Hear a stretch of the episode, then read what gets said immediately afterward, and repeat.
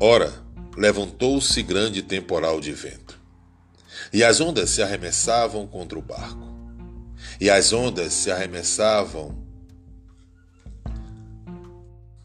Ora, levantou-se grande temporal de vento, e as ondas se arremessavam contra o barco, de modo que o mesmo já estava a encher-se de água. E Jesus estava na popa, dormindo sobre o travesseiro. Eles o despertaram e lhes disseram: Mestre, não te importa que pereçamos? E ele, despertando, repreendeu o vento e disse ao mar: Acalma-te, emudece. O vento se aquietou e fez-se grande bonança. Então lhes disse: Por que sois assim tímidos? Como é que não tendes fé? E eles, possuídos de grande temor, diziam uns aos outros: quem é este que até o vento e o mar lhe obedecem? Algumas lições estaremos meditando sobre este texto. A primeira lição é revelada sobre fé e sentimentos.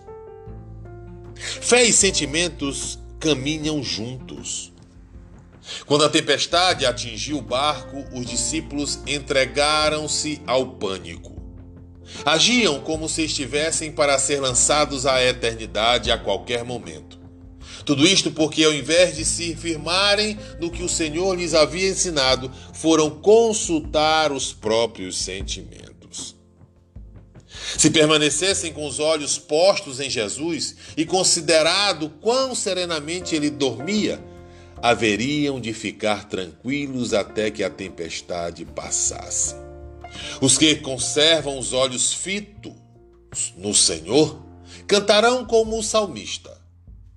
Deus é o nosso refúgio e fortaleza, socorro bem presente nas tribulações. Portanto, não temeremos ainda que a terra se transtorne e os montes se abalem no seio dos mares ainda que as águas tumultuem e espumejem e na sua fúria os montes se estremeçam, diz o Salmo 46, do versículo 1 ao versículo de número 3. A segunda lição é sobre a tempestade do lado de fora. Tudo vai bem quando o barco está na água, mas se a água está no barco, tudo vai mal. Muitas vezes sucumbimos diante das adversidades porque permitimos as tormentas invadirem-nos o espírito. Daniel foi lançado na cova dos leões, mas nunca deixou que a cova nele se instalasse. Lançados na prisão, Paulo e Silas lutaram para que seu espírito jamais fosse aprisionado. Mesmo sob os grilhões, cantavam louvores a Deus. João Estava na ilha de Pátimos, mas a ilha não lhe entrou no coração.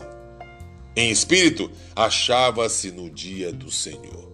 A vitória, meus amados irmãos, não depende de circunstâncias externas, mas de nossa atitude íntima com o Senhor.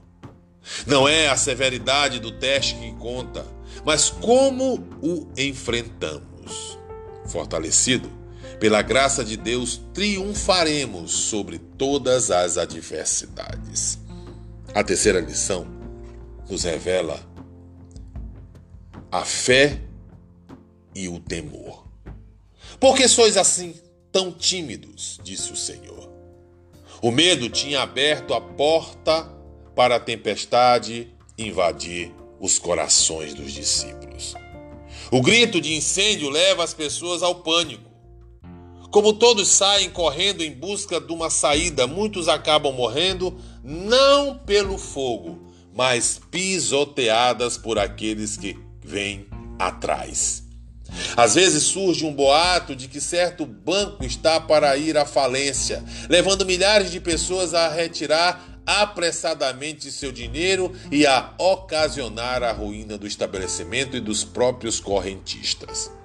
Quando o medo encontra a guarida na alma, o pânico se sente bem à vontade. O medo é o pânico da alma. Nas circunstâncias mais difíceis da vida, devemos sempre escutar a voz de Cristo. Não temais. A quarta lição fala que estamos seguros com Cristo. Meus amados, por volta do ano 50 a.C., o imperador romano tentava atravessar um mar tempestuoso num pequeno barco. No entanto, os marinheiros ainda não sabiam a verdadeira identidade daquela, daquele viajante. E, como a coragem destes começasse a falhar diante das ondas e dos ventos fortes, o imperador achou por bem se revelar. Coragem! Estão transportando a César e as suas fortunas. A presença de Cristo impediu que o barco fosse a pique. Sua presença em nossa alma é a garantia de que as ondas hão, não hão de nos sucumbir. A quinta e última lição é sobre o sacudido pela tempestade, mas porém seguro. O barco onde se encontravam Jesus e seus discípulos pode ser comparado à igreja. Muitas vezes é açoitada pelas ondas do mundo. Faz tão pouco progresso que parece esquecida pelo Senhor. Seu olhar, porém, está fito nela. Ele tudo vê da montanha. Ele é o Salvador ressuscitado que está a interceder pelos seus. Quando a necessidade atinge o ponto crítico, ele se revela de um modo surpreendente. Então, tudo era difícil, torna-se fácil.